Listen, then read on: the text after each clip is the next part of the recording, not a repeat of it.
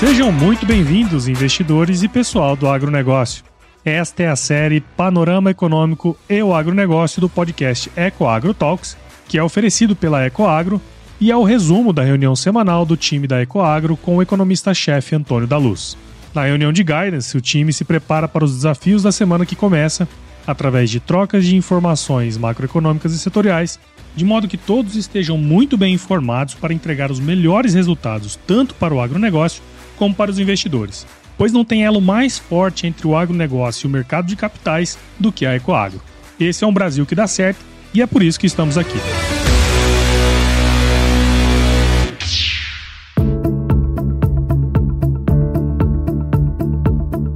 Olá, investidores! Olá, pessoal do agronegócio. Que bom, que bom tê-los de novo aqui na nossa reunião de guidance semanal, que é um oferecimento da Ecoagro, a maior securitizadora do agronegócio do Brasil também da Eco Gestão de Ativos, a nossa gestora, que dentre tantos fundos tem o Fiagro EGAF 11.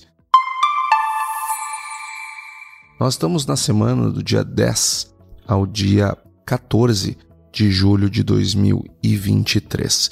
E apesar de termos vários assuntos relevantes, porque uma vez que essa semana nós tivemos várias divulgações importantes a respeito dos PMIs. Nós tivemos uma chuva de PMIs. Os PMIs, para quem não lembra, é aquela pesquisa que é feita junto aos gerentes, sobretudo aqueles que compram, que nos dá uma ideia da expectativa das empresas se é de, de produzir mais ou produzir menos. São, portanto, indicadores antecedentes é, do crescimento econômico. Nós também tivemos nessa semana algumas divulgações importantes que dão indícios dos juros, tanto no, no, nos Estados Unidos quanto na Europa. Saiu a ata do FONC, também uma ata altista para os juros e os juros, é, os treasuries americanos subindo muito forte nessa semana, nós também poderíamos tratar desse assunto. Nós também poderíamos, né, se, nessa nossa reunião de guidance, tratar dos novos avanços dos preços dos grãos no Brasil, sobretudo a soja, que teve mais uma semana de recuperação. Nós podíamos falar também do estado das lavouras americanas que pioraram, fazendo com que esse preço subisse mais e estamos vendo já prêmios positivos para o mês de agosto de maneira bastante sustentada. Nós podíamos falar de todos esses assuntos. Entretanto, nós tivemos a aprovação da reforma tributária e não há, não há nada mais importante do que a aprovação da reforma tributária na Câmara dos Deputados ela ainda precisa passar pelo Senado. Então, nada disso é mais importante do que esse assunto para o nosso país, para a nossa economia, para o nosso crescimento e nosso desenvolvimento econômico. Eu sei que eu já falei de reforma tributária aqui há muito tempo atrás. Se você buscar aí na, na playlist aí das reuniões eh, de outras semanas, você vai ver que em algum momento eu falei de reforma tributária, não vou me lembrar exatamente qual foi o episódio, mas foi exclusivamente sobre esse assunto e é isso que eu vou fazer de novo eu vou falar exclusivamente sobre reforma tributária. Só que diferente daquela que eu expliquei em detalhes o funcionamento dela, o, o porquê que um sistema de IVA era importante também para o agronegócio, diferente do que muita gente estava falando, nessa eu quero tratar é, do que foi de fato aprovado, do último texto, da última tramitação, porque afinal de contas nós tivemos muitas modificações relevantes. Agora, eu não quero começar esse nosso episódio, essa nossa reunião de guidance, sem fazer uma pergunta para você. Tanto você é, que é investidor, como você é, que é um operador do agronegócio. Nós temos um ranking do Doing Business que, dentre vários pilares de análise, é, desempenho da economia, porque veja, o que, que o Doing Business é? Em essência. Nós economistas nós sabemos qual é a fórmula para um país crescer. Isso nós não temos a menor dúvida. O jeito de um país crescer e se desenvolver, nós sabemos. Afinal de contas, desde Adam Smith, nós estamos colecionando informações bastante robustas que mostram como os países se desenvolvem, crescem as suas economias e como aqueles que ficam patinando fazem para atingir esses maus resultados. E a partir daquilo que dá certo, o Doing Business faz alguns pilares. Então, é, aqueles principais indicadores é, que fazem uma economia crescer, o Doing Business ele se, ele se ocupa de avaliar o desempenho daquela economia que ele está observando e o ranqueia. E um dos pilares é, do crescimento econômico, sem dúvida, do ambiente de negócios que leva a um bom crescimento econômico, é a facilidade ou dificuldade de se pagar impostos. Bom, o Brasil, nesse ranking, aonde nós temos 213 países mais regiões, países mais regiões, são 213 no, no total que o Doing Business olha, nós estamos em sexto, mas é o sexto pior sistema tributário. Nós estamos na frente da República do Congo, nós estamos na frente da Bolívia, nós estamos à frente da República Centro-Africana, nós estamos na frente do Chad, nós estamos na frente da Venezuela. Todos os demais países, todos os demais sistemas tributários do mundo são melhores do que o brasileiro. Esta é a nossa companhia. Esses países nos fazem companhia lá na parte de baixo na parte da vergonha, na parte da incompetência, na parte da ineficiência, na parte da improdutividade. Porque o brasileiro é mega improdutivo, mas porque nós somos vagabundos, porque nós somos preguiçosos, porque nós somos incapazes, porque nós não temos acesso à tecnologia? Não, não é isso. Quando a gente vê, ah, precisa cinco brasileiros para fazer o que faz um americano em termos de produtividade. A impressão que dá é que eles são uh, workaholics, que eles são uh, mega produtivos porque almoçam uh, no escritório e tal. É, é essa a impressão que dá, né? Mas não é isso. A produtividade, ela está muito mais, mas muito mais organizada na forma como os negócios são feitos, como os processos acontecem e na relação do setor público com as suas regras e o ambiente de negócios do que a, qualificação das pessoas, que também é importante, que também é importante, mas ele é menor, menor do que o ambiente. Porque imaginem o seguinte, já que estamos falando de um podcast para investidores e pessoal do agronegócio, eu vou dar um exemplo de uma indústria de arroz. Por quê? Porque todo mundo come arroz no Brasil. Todo mundo come arroz no Brasil. E é um produto que é, a, a 70% da sua produção ela fica concentrada lá no Rio Grande do Sul. E essa produção, a maior parte das indústrias, portanto, estão lá. Imagine um industriário que vende para todo o Brasil. Esse industriário, ele precisa acompanhar a legislação de 27 unidades federativas, 26 estados e mais o Distrito Federal. Estas unidades federativas têm suas secretarias de fazenda, têm ah, os, os, seus, os seus próprios interesses dentro de um sistema de guerra fiscal que faz com que ah, os agentes estaduais façam a todo momento uma norma nova, uma instrução normativa nova, um decreto novo. Fora as leis que passam nas respectivas assembleias legislativas que têm efeitos na legislação tributária do Estado. Só que eu não preciso passar para, a Assembleia, basta um decreto, basta uma instrução normativa que me cria uma regra adicional ou muda uma regra existente e este industriário precisa saber este industriário precisa saber, porque senão ele será multado. Só que não é só isso. Se ele vende para todo o Brasil, ele vende para 5.500 municípios, os quais podem criar regras para o seu ISS, que é o Imposto Municipal sobre Circulação de Bens e Serviços. Eu pergunto para você o seguinte: isso faz sentido? Eu obrigar uma empresa.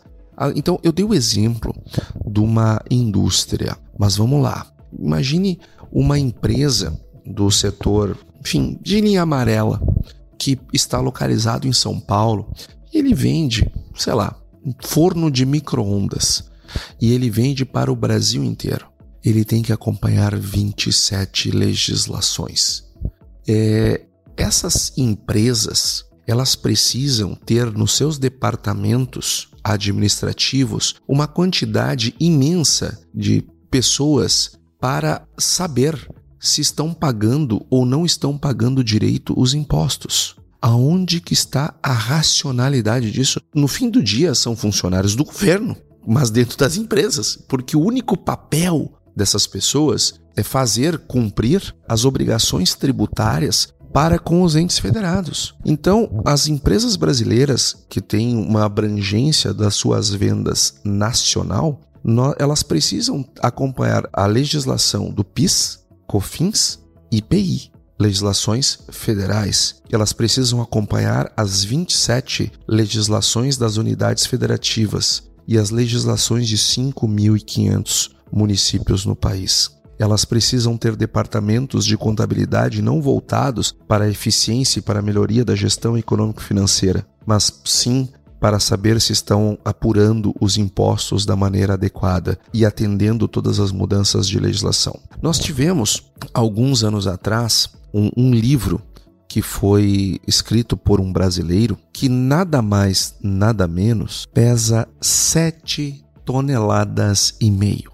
Esse livro foi escrito por um advogado tributarista chamado Vinícius Leôncio. Ele dedicou 23 anos da sua vida para suas pesquisas e ele, em 2014, lançou esse livro de 7 toneladas e meio, contendo toda a legislação tributária do Brasil nos três entes, né? nas três esferas municipais, estaduais e federal. E ele fez esse livro em protesto ele fez esse livro em protesto, lá em 2014.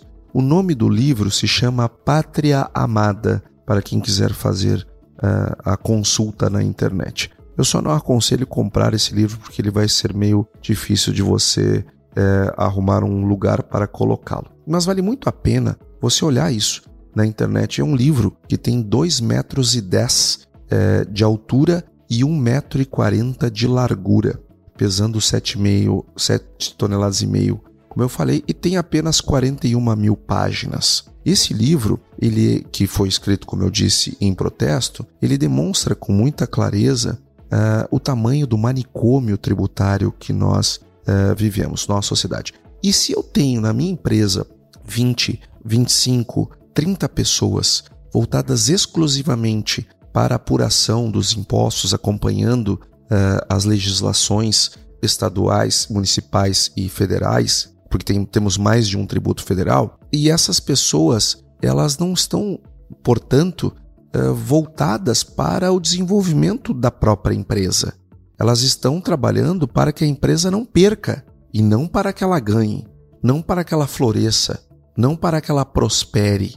Então, se eu tenho 100 funcionários na minha empresa, dos quais 25 têm essa função, eu vou ter nas atividades fins que vão entrar no cálculo da minha produtividade, porque eu vou dividir produção pelo número de pessoas né, que eu tenho, vão ser 75. Então percebe que é assim que nós vamos perdendo capacidade de é, é ter níveis de produtividade mais altos no Brasil, os quais são eles os níveis de, produ de produtividade que garantem níveis salariais mais elevados. Eu não adianta eu sair aumentando o salário sem aumentar a produtividade, porque o único efeito é, no médio e no longo prazo que eu vou obter é inflação. Não adianta aumentar salário sem aumentar a produtividade. Então, nós precisamos, se quisermos ser uma pátria desenvolvida, rica, próspera, nós precisamos enfrentar o nosso problema do manicômio tributário. Mas eu tinha dito lá no início que seis países eram a nossa turma na parte de baixo. Mas eu vou dizer aqui alguns países que estão à frente do Brasil, na ordem, tá? Então, é, o Brasil está, o, o, o, país que está imediatamente atrás do Brasil, né? Ou, ou seja, um pouquinho pior, é a República do Congo. Mas depois, imediatamente à frente do Brasil, melhor que o Brasil, com o oitavo pior sistema tributário do mundo, está a Guiné. Depois eu tenho Gabão, depois eu tenho Camarões. Depois eu tenho a República Democrática do Congo. Porque eu tenho dois Congos, né?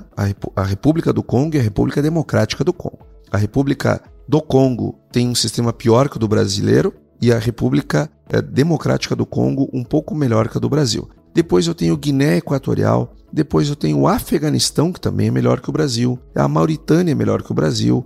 Mauritânia é um país mega pobre, né? Aliás, todos esses países que estão à frente, imediatamente à frente do Brasil, são países muito, muito pobres. E não é por acaso. Depois eu tenho o Panamá, depois eu tenho o Nepal, eu tenho Togo, eu tenho Mali, eu tenho Gâmbia, eu tenho a Argentina. Todos esses países que eu citei estão situados numa posição superior ao Brasil no ranking de facilidade de pagar impostos.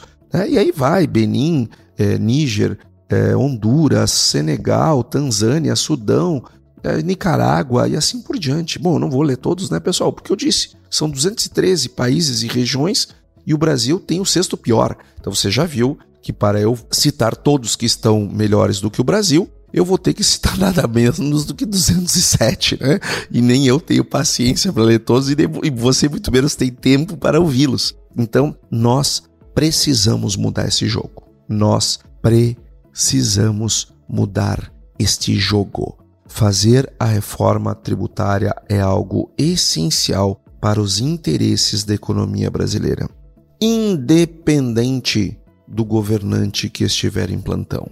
Por que, que eu estou dizendo isso? Porque desde que a reforma tributária, ela, Arthur Lira, presidente da Câmara dos Deputados, pautou e disse que iria votar naquela semana, nós tivemos um show de horrores, de informações erradas, mentirosas ou incompletas. E essas uh, informações geraram muito, muito tensionamento. E à medida que o ex-presidente Jair Bolsonaro se posicionou eh, contra a reforma tributária, eh, inclusive gerando um atrito com o seu principal discípulo, o governador de São Paulo, Tarcísio, que se posicionou a favor da reforma tributária, o presidente, ex-presidente Jair Bolsonaro usou como argumento que não podíamos aprovar a reforma tributária porque estamos num governo Lula e o, e o Lula se declarou é, com orgulho de ser comunista e ficou feliz com a sua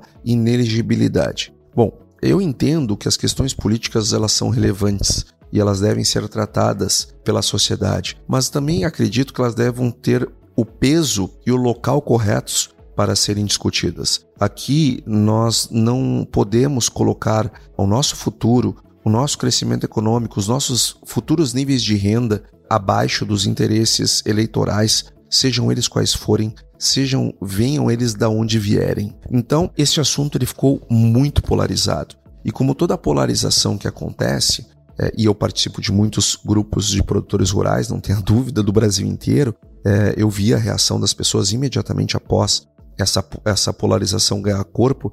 E para e passo eu vi a disseminação de informações equivocadas. E eu recebi é, e agradeço a todos que fizeram isso, muitas mensagens, muitas mensagens no meu WhatsApp, no Instagram, é, me perguntando, enfim, me mandando links, olha Antônio, isso que faz sentido, isso que não faz é, e lógico, para todos aqueles que eu pude, dei a minha opinião sobre o material que estava sendo discutido. Então, pessoal, esse é, digamos, o pano de fundo da reforma. Nós temos que fazê-la, temos que fazê-la. Nós tínhamos que fazê-la e fizemos. Bom, é importante que você saiba que essa reforma ela foi apresentada em 2019 e o espírito dela ela vinha daquele sopro de, uh, enfim, de desenvolvimento, de esperança com reformas que surgiu das, eleições, das eleições de 2018 que elegeu o ex-presidente da República Jair Bolsonaro, mas que, sobretudo, elegeu um parlamento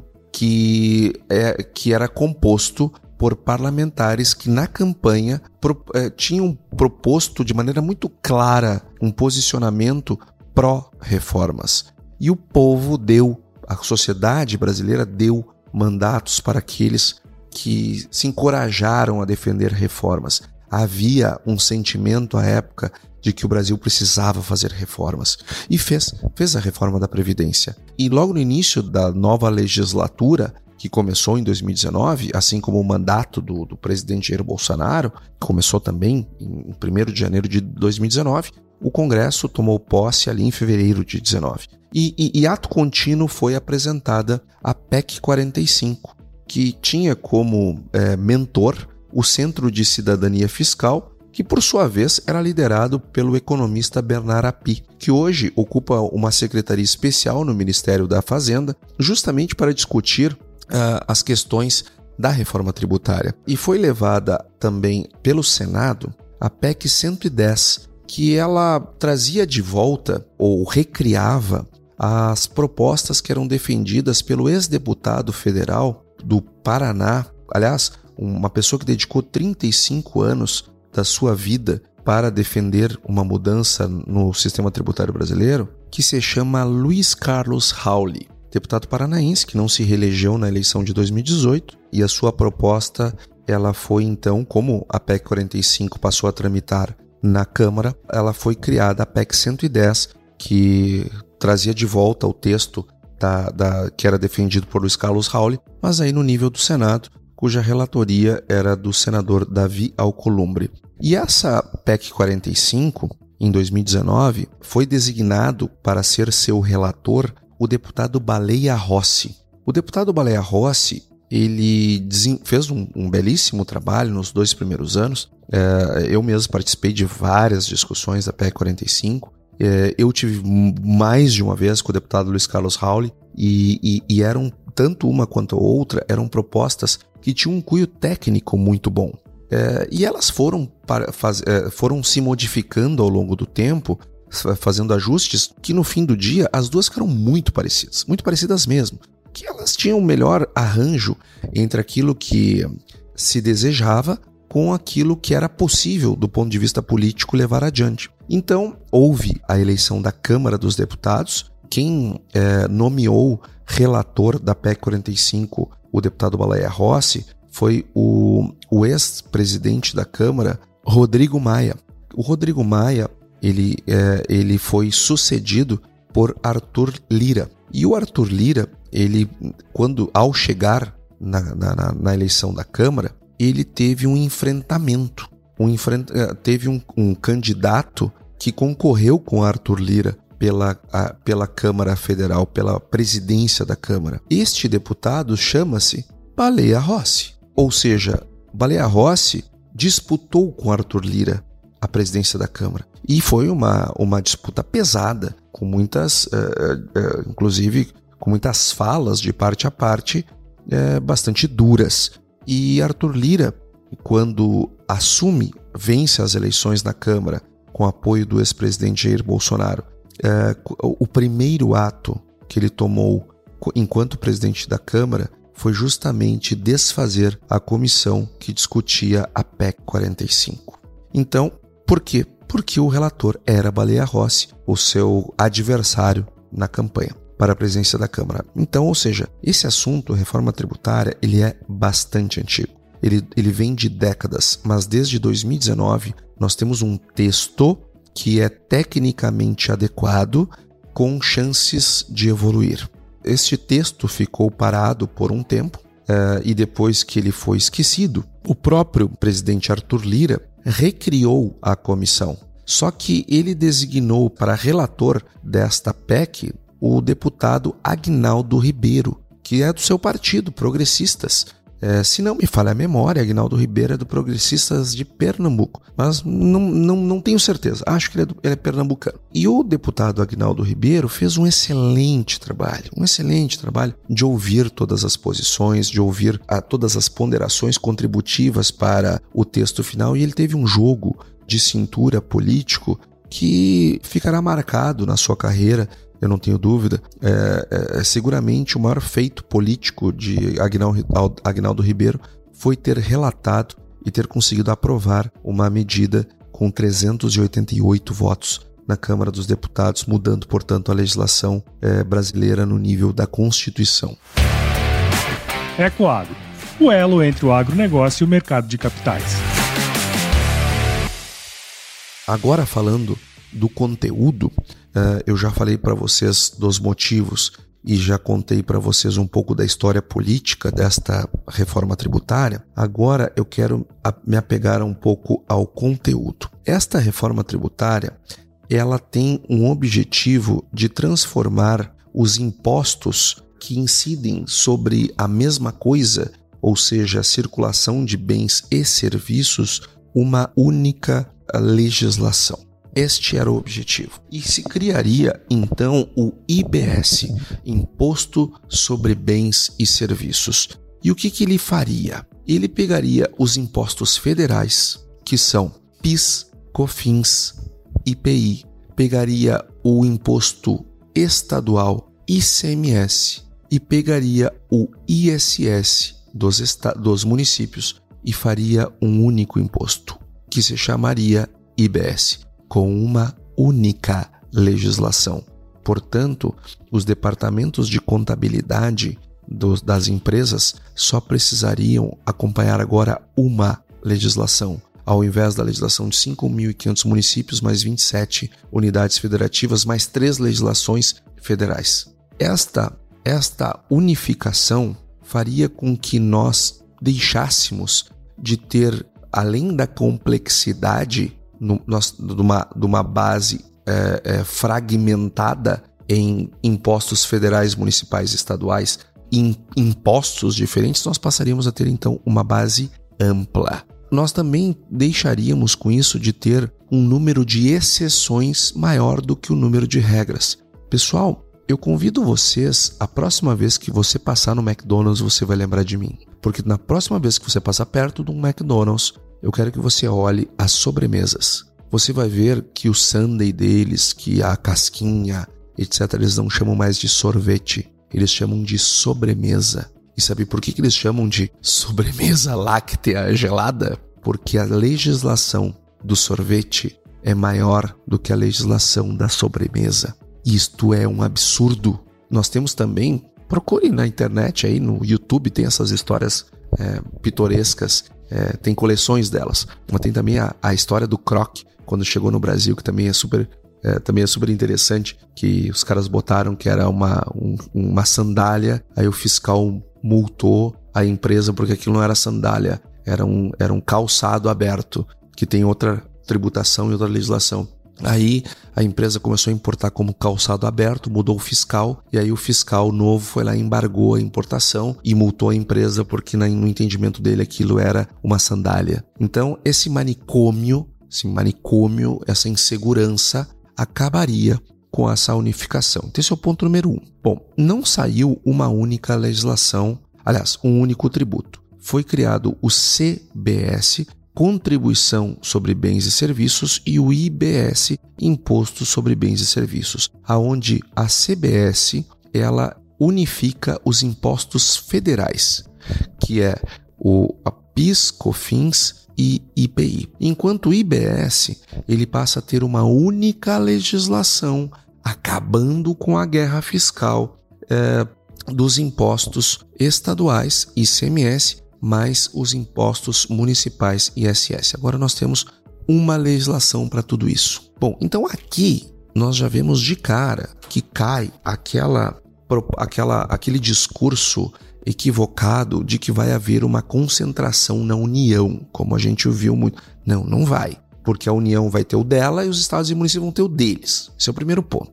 Segundo ponto, uh, esses impostos uh, serão arrecadados por uma autarquia, um órgão que será criado, que ele será de Estado e não de governo. E esta, este órgão ele terá um conselho. Este conselho será composto por membros da União, dos estados e dos municípios. Cada estado terá um assento. Só que, ou seja, nós teremos 27 assentos aqui nesta neste conselho. Só que nós teremos outros 27 assentos que serão é, eleitos é, é, será, por pessoas que representam quantidade de população. Para quê? Para que eu não tenha um, o estado menos populoso do Brasil tendo o mesmo peso que o estado mais populoso do Brasil. E isso porque nós sabemos gera uma série de distorções até hoje.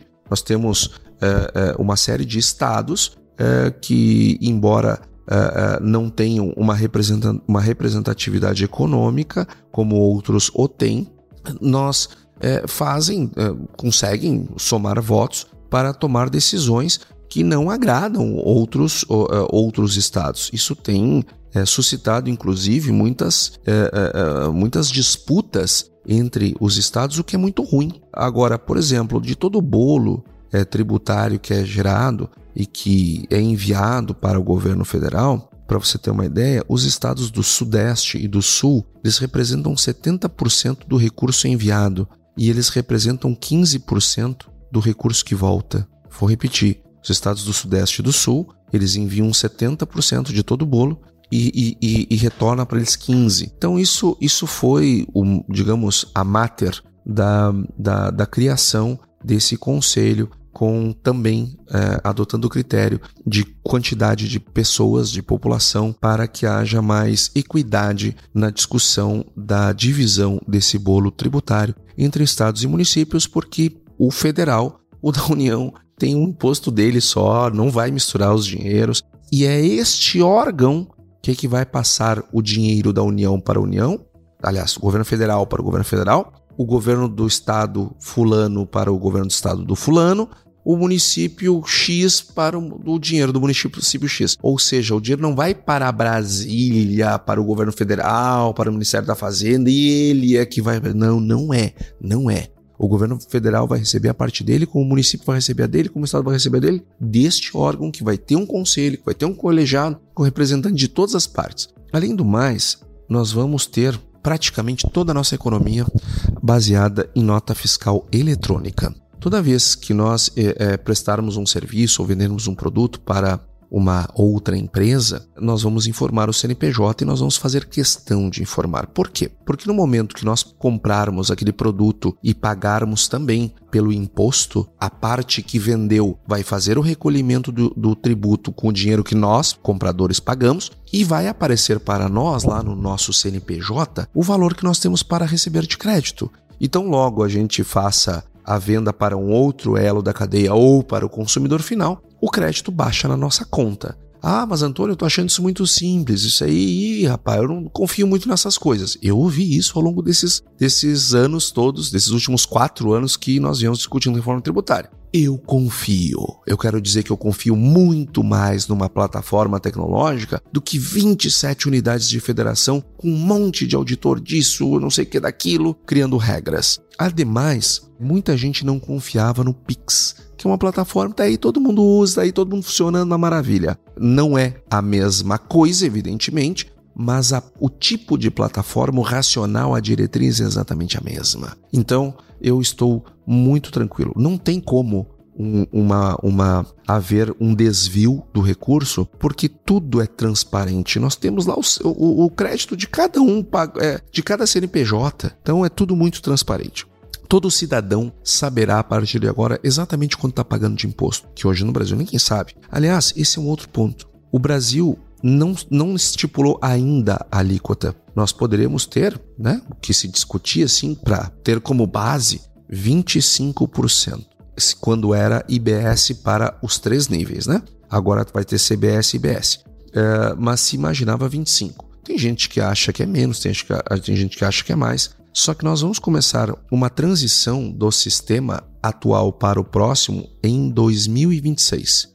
E vai começar de maneira muito gradual, até que um sistema substitua o outro em 2032. E olha que o imposto ir todo para o destino, isso vai levar 50 anos. Agora, esses prazos eu acho todos eles muito largos, mas eu acredito que a própria sociedade vai exigir dos parlamentares para que esse tempo seja encurtado depois que, elas, que a sociedade entender o benefício da reforma. É, mas vai levar algum tempo para isso acontecer. Este percentual, à medida que nós vamos fazendo a transição de um sistema para o outro, o IPEA irá fazer o cálculo do quanto que eh, teremos que pagar desse novo imposto, de modo que haja uma transição sem aumento de carga tributária ou seja, a afirmação de que a carga tributária vai aumentar é equivocada. Ela não procede, ela é falsa. Não vai aumentar a carga tributária. Inclusive, isso está escrito na lei. Não pode aumentar a carga tributária. E aí, então, vai se definir o percentual é, à medida que nós formos fazendo a transição de um modelo velho para um modelo novo. Antônio, por que a gente já não estipula agora? Porque ninguém Nenhum ser humano vivo neste planeta, neste canto da Via Láctea, sabe qual é a carga tributária, eh, qual é o percentual exato que tem que botar para substituir eh, esses impostos, porque esses impostos eles nós pagamos imposto sobre imposto. Então tem uma regressividade inacreditável. É impossível, impossível saber o quanto nós temos de tributo hoje num produto ou num serviço. Nós temos uma ideia, estimativas, mas nós não sabemos nem estão certas. Agora, com o modelo de transição, nós vamos descobrir é, qual que vai ser essa carga. Outro ponto importante, daqui 180 dias, ou melhor, 180 dias após a promulgação da lei, nós iniciaremos um estudo, uma discussão sobre os impostos nos níveis de renda e patrimônio. Já tem muita gente é, assustada com isso, é, é, eu entendo que esteja mesmo, até porque tem muitas coisas que estão sendo faladas que são verdadeiras, mas um lote de outras tantas estão é, é, são inverídicas ou incompletas. O fato é que um bom sistema tributário ele avança sobre renda e patrimônio e não so, e, e, e, e eu preciso diminuir para consumo. Então, o que, que vai se fazer? Lá depois, outra discussão, uma nova discussão sobre renda e patrimônio. Para cada percentual que se aumentar de renda e patrimônio, necessariamente vai ser reduzida a alíquota sobre consumo, de modo a manter a carga tributária equânime. Aquelas pessoas que têm uma expectativa que a carga tributária vai aumentar e outras tantas que acham que vão diminuir, eu quero dizer para você o seguinte: uma reforma tributária não tem esse objetivo. Ela tem o objetivo exclusivo de mudar a forma como nós pagamos e como o, governo recebe os impostos. Não é para discutir o tamanho da carga. O tamanho da carga nós discutimos na reforma administrativa, que, junto com uma reforma fiscal, nós passamos a discutir a eficiência do gasto público e o tamanho do Estado, porque é o tamanho do Estado que determina a carga. É, é, o tamanho das demandas que nós fazemos para o Estado que demanda que vai definir o tamanho da carga. Então, carga tributária não tem a ver com reforma tributária. Reforma tributária ela é uma simplificação dos processos de pagamento de impostos. Como é que vai ser a mecânica desse negócio? E aí agora eu já vou dar um exemplo para o agronegócio. Tá? Eu vou usar o agronegócio como exemplo, mas o que eu vou falar para, para o agronegócio funciona para todas as cadeias produtivas brasileiras. O, o produtor rural ele vai comprar fertilizante. Hoje ele compra fertilizante e paga 2% de ICMS se esse fertilizante foi industrializado internamente, ou seja, uma saída interna. Eh, a partir de janeiro de 2024, ele passará a ser 3% e a partir de janeiro de 25 será 4%.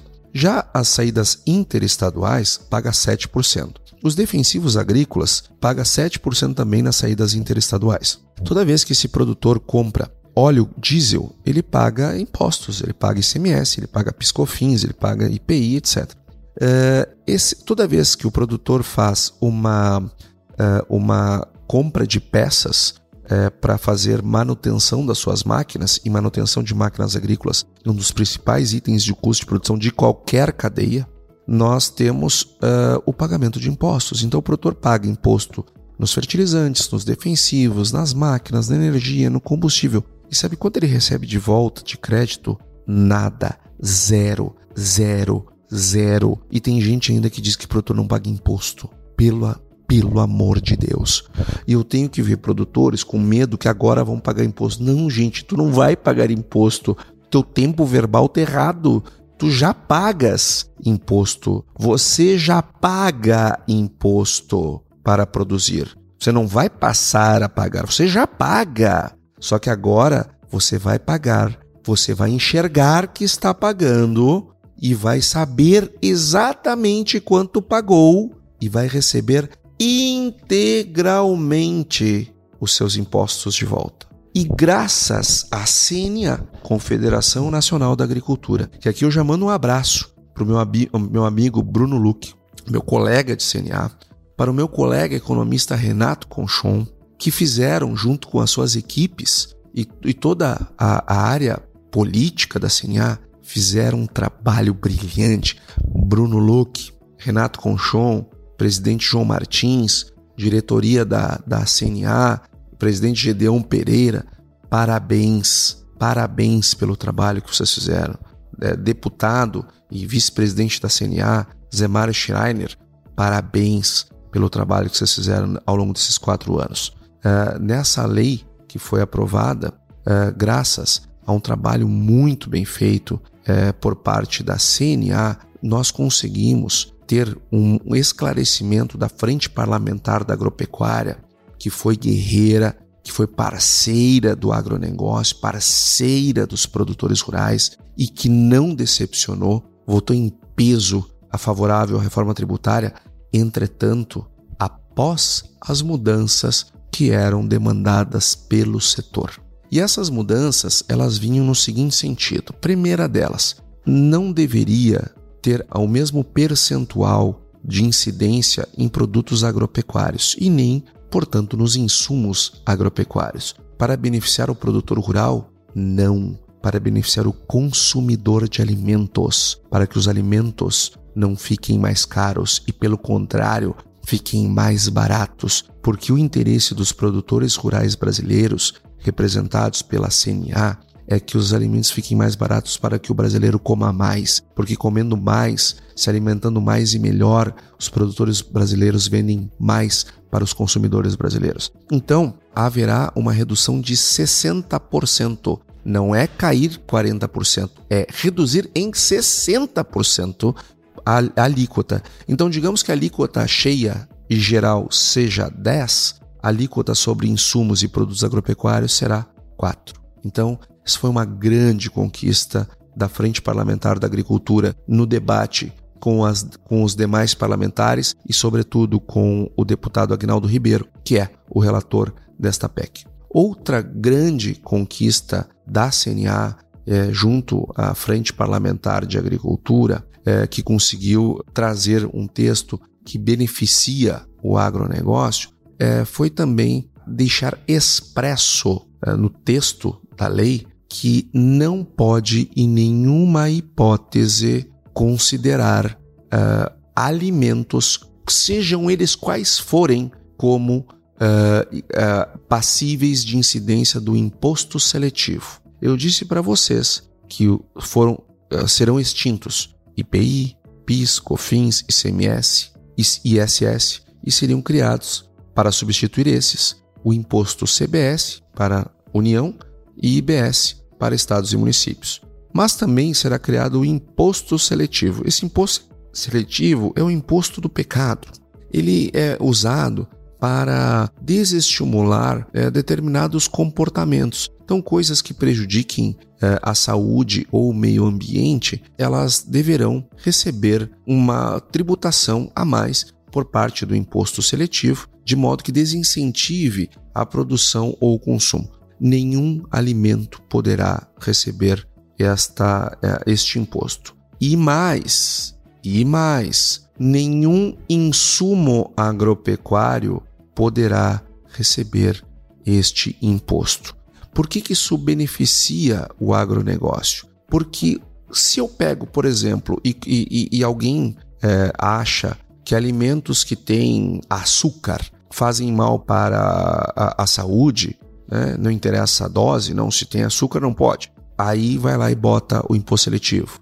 Ah, esse alimento, alimento tem muita gordura alimento é carne, porque a carne, o boi, não sei o quê. Gente, não faltam deputados é, com ideias de jirico. Nunca nós podemos é, subestimar a capacidade do parlamento, de, de, isoladamente, né, de propor um deputado ou uma bancada ideias esdrúxulas. Nós nunca podemos subestimar. É, e, e, existem é, movimentos nesse sentido, sim. Além do mais, nós blindamos completamente na CNA a possibilidade desse imposto seletivo incidir sobre uh, insumos agropecuários. E nós tínhamos vários deputados que queriam que incidisse sobre defensivos agrícolas. E aqui, dentre os nossos uh, participantes da nossa reunião de guidance semanal, tem várias pessoas que trabalham na distribuição de insumos. Isso daqui é um problemaço, tanto para os produtores quanto para os distribuidores de insumo, quanto para as indústrias que fabricam é, esses produtos.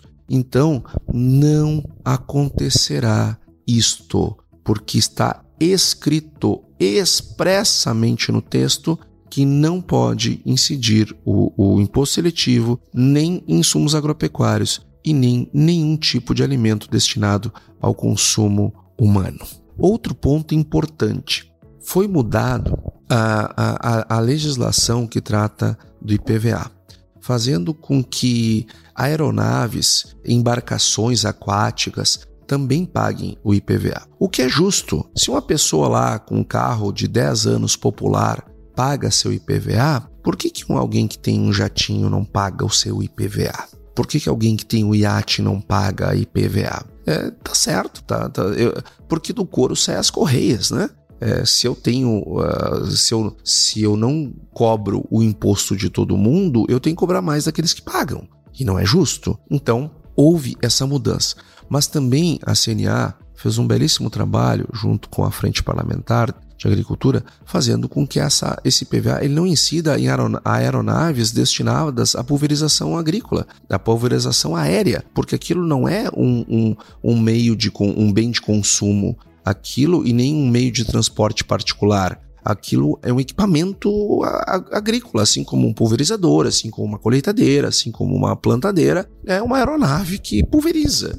A diferença é que ao invés de ela ter rodas, ela tem asas, mas ela tem o mesmo, a mesma utilização. E também se blindou que essas, essa, houvesse a cobrança do IPVA sobre máquinas agrícolas, porque uma máquina agrícola, de novo, não é um bem de consumo, é um bem de capital. É a mesma coisa que eu querer cobrar IPVA de uma máquina dentro de uma indústria. Isso não tem o menor sentido. Assim não tem sentido cobrar IPVA de um trator, de uma colheitadeira, porque aquilo não é um bem, um meio de transporte e nem tampouco um bem de consumo. Aquilo é um bem de capital, aquilo é uma máquina, apenas uma máquina. Uh, também a CNA, e aqui eu vou ler é, é, aqui o quadro que a CNA, a própria CNA fez, é, também trouxe vantagens para os produtores integrados, porque havia possibilidade de cobrança é, de, do, dos novos tributos, o IBS e o CBS, sobre a atividade de integração, o que geraria bitributação, e o produtor integrado, então, ele não será tributado para que não haja esse problema. Também é, é, ficou muito claro no texto, muito claro, que as exportações,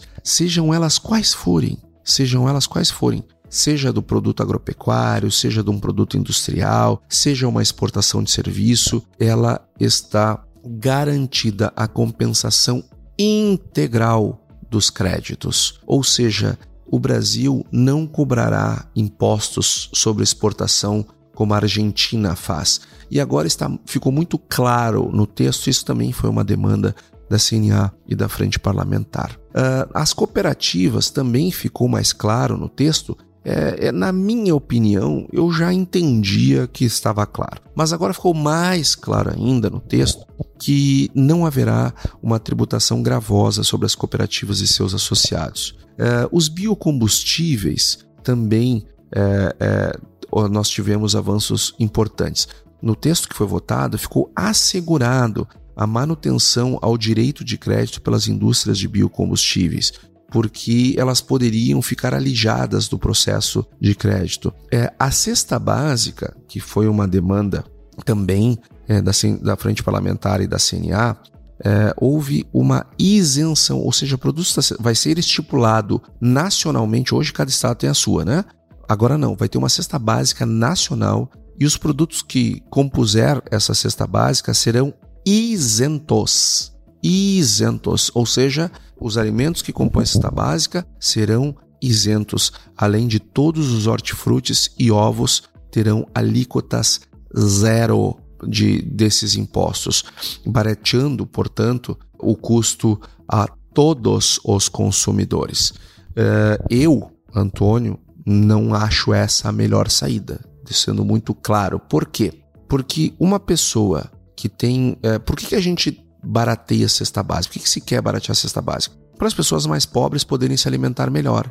É, o problema que o, o, homem mais rico do Brasil ou a mulher mais rica do Brasil, é, quando se, se for num supermercado e comprar um item de cesta básica, eles vão ter o mesmo benefício fiscal da pessoa mais pobre. Eu acho que deveria é, cobrar o imposto e devolver para as pessoas que são mais pobres a integralidade dos impostos para que não dê, não estenda para quem não precisa do benefício o benefício. Mas ok, esse foi um, uma discussão feita num amplo colegiado que eu tive a oportunidade, inclusive, de me manifestar uh, e foi majoritária a, a, a, majoritário entendimento de que a cesta básica deveria ser é, é, isentada de cima a baixo para que não houvesse dúvida. É, e eu fui um voto vencido e hoje essa é a minha posição. Né? Se a maioria entendeu desse jeito, bom, eu me dobro e passa a ser a minha posição também, tá tudo certo. É, assim é feita a democracia.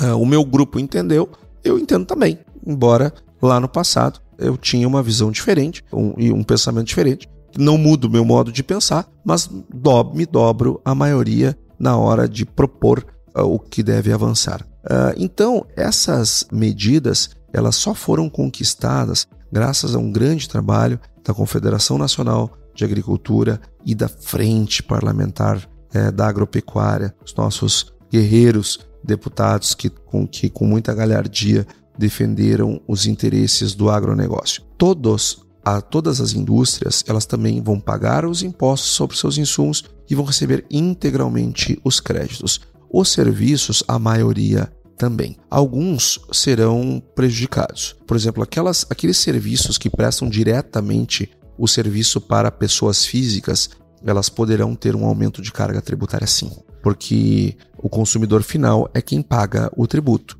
Então, eh, sendo uma alíquota maior do que o que a gente vê hoje, que seguramente será pela unificação, é, estes deverão é, ter algum tipo de prejuízo. Agora, não tem como fazer uma reforma tributária onde todos ganhem igualmente. Né? Nós temos que fazer com que a maioria uh, se beneficie. Esse é o, é o conceito, é o preceito é, de qualquer reforma. Nem, nem todo mundo ganha do mesmo jeito.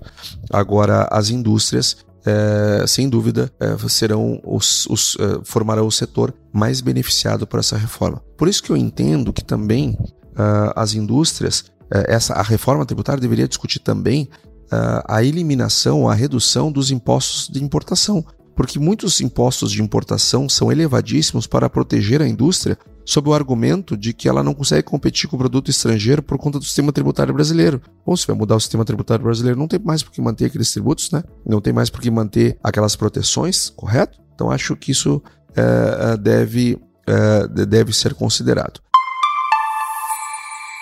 Então, pessoal, em resumo, esse é o arcabouço da, da, da nova, do, novo, do novo sistema tributário brasileiro, que, se passar pelo Senado dessa forma, assim será, e colocará o Brasil num sistema, nós passaremos a adotar um sistema tributário no Brasil é, semelhante, pelo menos com as mesmas regras, é, as regras macro, né, evidentemente, é, com IVA, né, Imposto ao Valor Agregado, que é usado em 174 países. Todos os países desenvolvidos do mundo usam esse sistema que o Brasil passará a adotar. E nós vamos, portanto, eu quero terminar essa nossa reunião de guidance do jeito que eu comecei. Eu citei para vocês os países que o Brasil tem um sistema tributário melhor. São só cinco. O Brasil tem o sexto pior. Todos os países pobres. É, todos os países ali, os 20, 30 países é, que estão melhores do que o Brasil, mas que ocupam também as últimas posições, também são países muito pobres, como eu citei.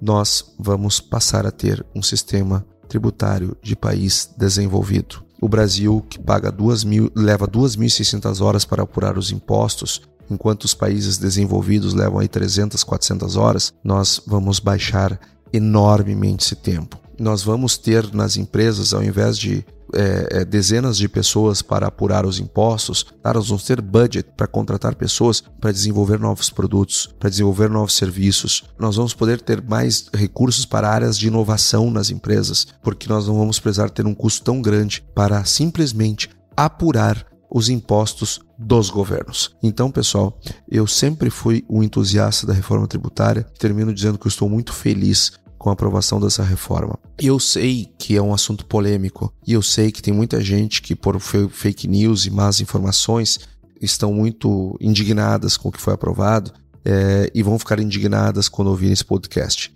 Eu entendo você, eu entendo o seu sentimento, mas eu preciso dizer uma coisa. Eu sei o nome de todos os economistas que eram relevantes na época do Plano Real é, os que eram a favor e os que eram contra. Eu, eu lembro muito bem dos textos do Guido Mantega contra. Eu lembro muito bem dos textos do Luiz Carlos, é, do, do, do, uh, do Beluso, do Bresser Pereira, é, do Aloysio Mercadante, da Dilma Rousseff. Estou falando de economistas, tá? não estou falando de políticos.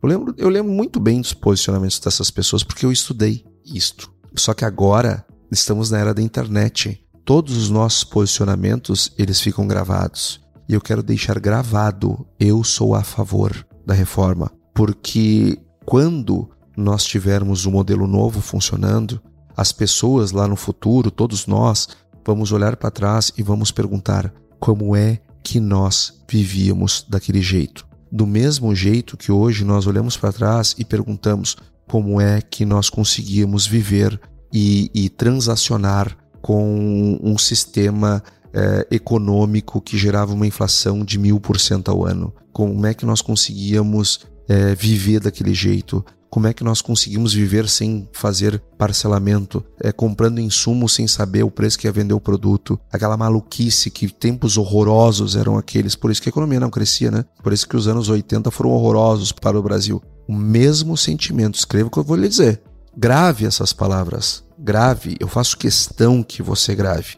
Daqui 10, daqui 15 anos, nós vamos olhar para trás e vamos perguntar como nós vivíamos daquele jeito, naquele manicômio tributário? Como é que as empresas aguentavam? Como é que nós, é, é, é, cidadãos contribuintes, suportávamos aquela improdutividade imensa e éramos reféns é, do, de terceiro escalão de governos? Como é que a gente suportou isso por tanto tempo? Então, por isso que eu sou um entusiasta da reforma tributária e estou muito feliz com sua aprovação. Pessoal, este foi o nosso podcast, essa foi a nossa reunião de guidance dessa semana. Eu desejo a todos uma excelente semana de negócios e até semana que vem.